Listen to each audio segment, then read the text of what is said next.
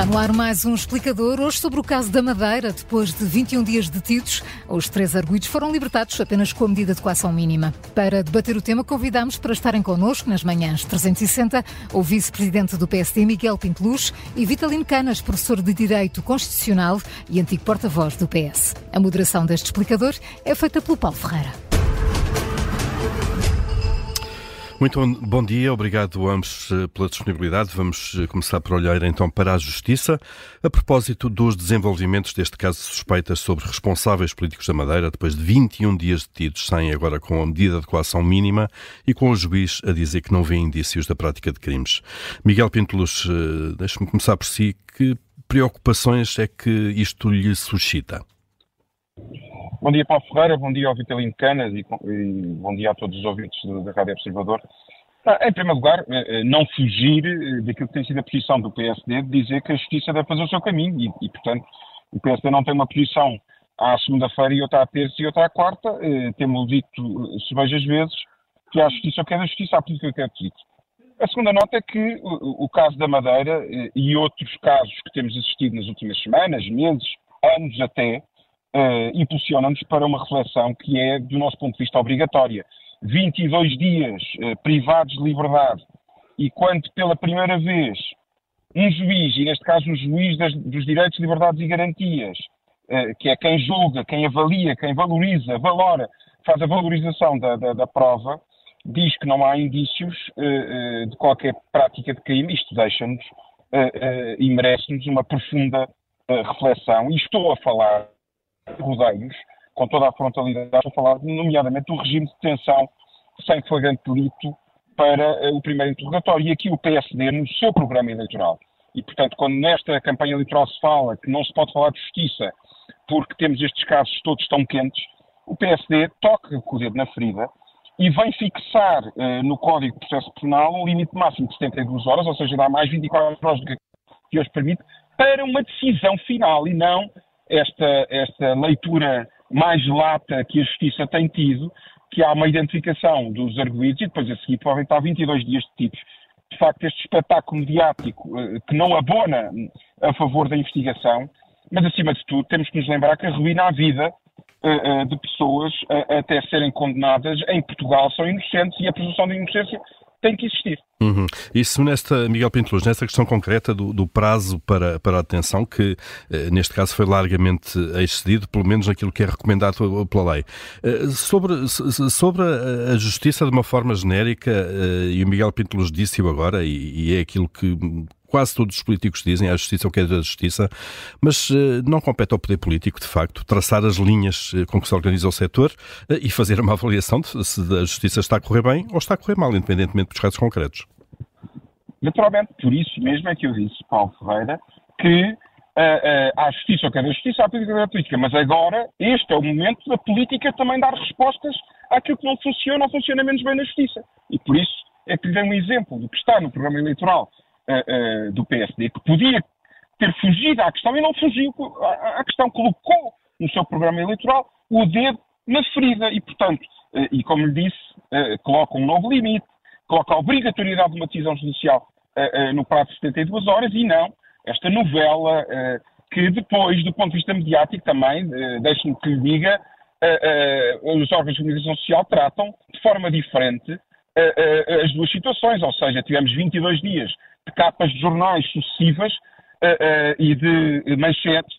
E depois, perante uma decisão de ontem, hoje os órgãos de comunicação social e os jornais são parcos nessas, nessa mediatização daquilo que é uma decisão que também deve ser escrutinada e também deve ser avaliada e também deve ser colocada na grelha de avaliação dos, dos, eleitores quando votarem no próximo dia 10 de março. Uhum. Uh, Vitorino Canas, bom dia, bem-vindo também a este, a este explicador. Pedi-lhe também que olhasse para isto, no fundo, para a reflexão que os partidos políticos, em época eleitoral, uh, devem fazer sobre as mudanças necessárias da justiça, porque é dali que vai sair certamente o novo Parlamento e o novo Governo. Uh, bom dia, Paulo Ferreira. Bom dia, Miguel Pinteluz. Uh, Deixe-me começar por uh, dizer, pegando aliás em palavras que o Miguel Pinteluz já usou, que há situações relacionadas com o funcionamento da justiça em relação às quais a opinião pública deve ter opinião, passa a redundância, e portanto não são assunto tabu. Eu não estou aqui na qualidade de dirigente político e, portanto, na minha opinião, acho que posso ir muito mais adiante do que o mero chavão de dizer à justiça o que é da justiça e à política o que é da política. Eu acho que nós temos de ter também a possibilidade de nos expressarmos como cidadãos sobre as questões da uh, justiça. E, aliás, devo ir uh, um pouco mais longe e dizer o seguinte: uh, está um pouco na altura de nós reponderarmos esse princípio que foi estabelecido aqui há uns anos atrás, há mais de uma década, talvez duas, esse princípio de que os políticos não se devem pronunciar sobre a justiça e devem, a justiça, devem deixar a justiça uh, funcionar livremente e sem qualquer tipo de interferência. Eu acho que isso, como princípio, é um bom princípio.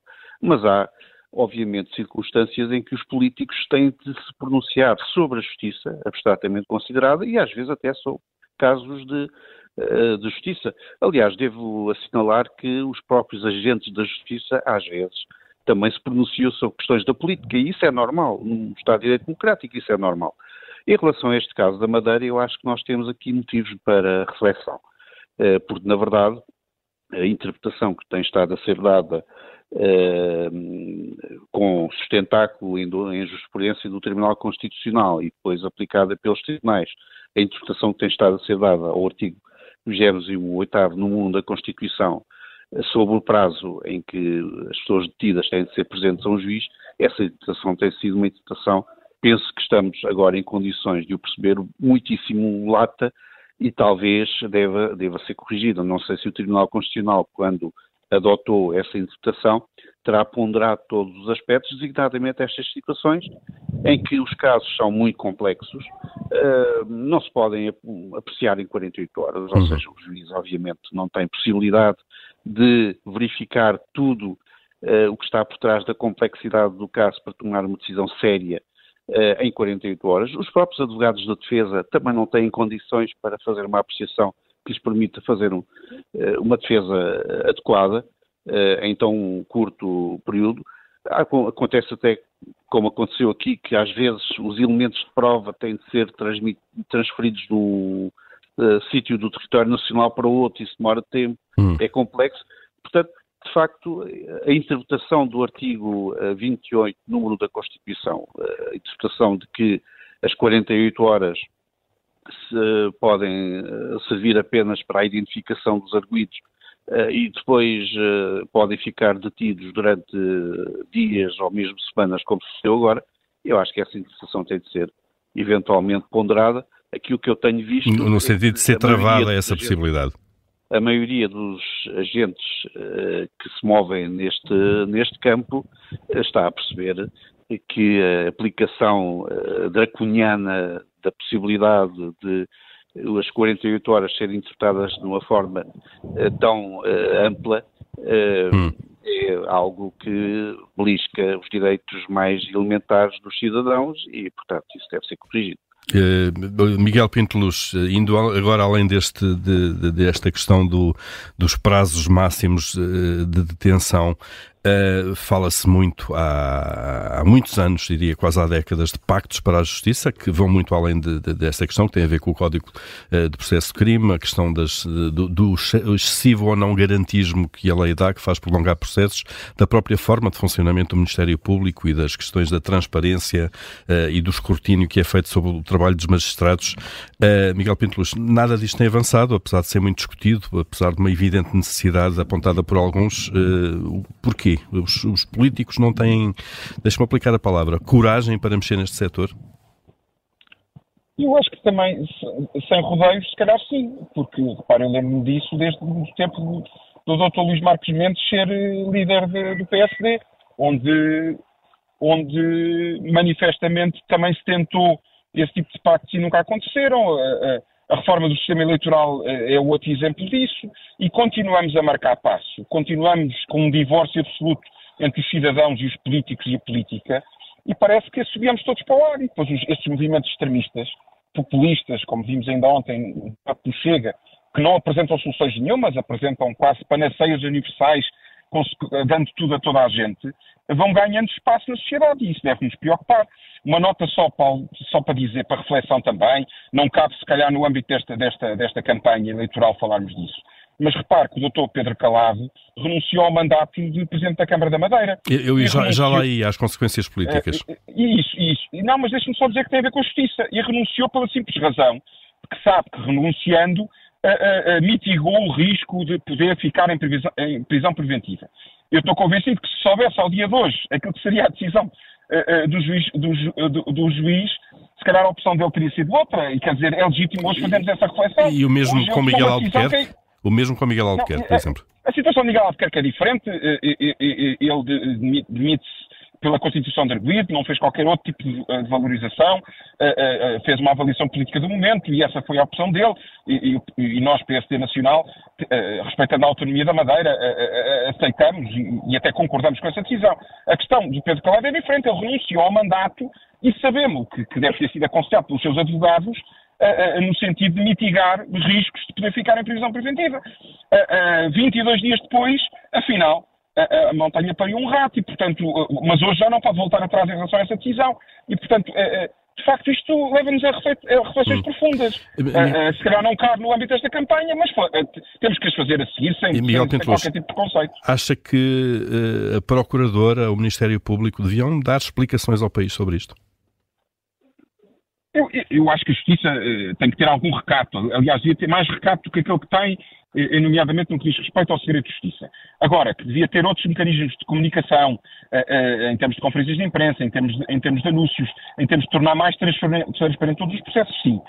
devo lembrar que a Justiça agora tem, e já o anunciou ontem, vai recorrer desta, desta decisão. E, portanto, também este processo não terminou agora. Mas ainda assim, a avaliação que agora podemos fazer é essa, de profunda reflexão que é necessária fazer, de uma preocupação grande com aquilo que tem vindo a acontecer uh, uh, no espaço público e com, com implicações na no nossa vida cotidiana e na nossa vida política e partidária, uh, implicações essas que, muito relevantes para o futuro de todos os portugueses. Uhum. Uh, Vitor Lino Canas, uh, também para fechar este explicador, uh, a reforma da justiça é, daquela, é daqueles temas que toda a gente fala e, e ninguém tem executado. Pergunto-lhe também, agora não tem essas funções, mas já teve funções governamentais no, passado, se de facto há um receio, há falta de coragem de, do poder político eleito, Parlamento e, e governos, de fazer as mudanças necessárias na justiça. Bem, não sei se, se, posso qualificar de falta de coragem ou de, de algum recato, alguma inibição uh, em estar a tomar uh, medidas e a fazer reformas quando estão pendentes uh, casos importantes.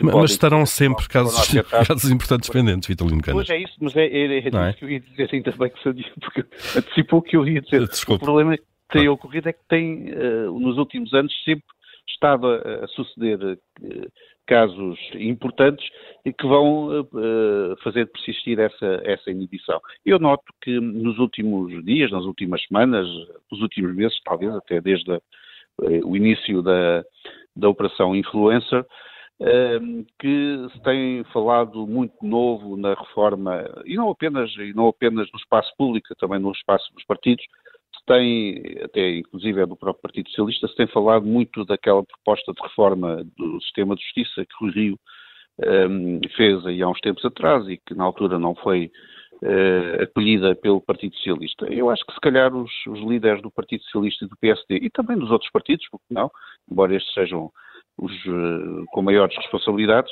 acho que os líderes uh, destes partidos, se calhar independentemente dos casos que estejam em curso, até porque são casos que atingem uh, personalidades ligadas a ambos os partidos e às vezes até a outros também. Acho que os dois líderes uh, dos partidos principais deveriam entender em relação a aspectos essenciais de uma reforma, como houve essa oportunidade há uns, há uns tempos atrás e que se calhar hum. hoje em dia alguns já se arrependeram de não ter aceito. E, e Vitório Nicolas, acha que a proposta de Rui Rio era um bom ponto de partida para essa conversa?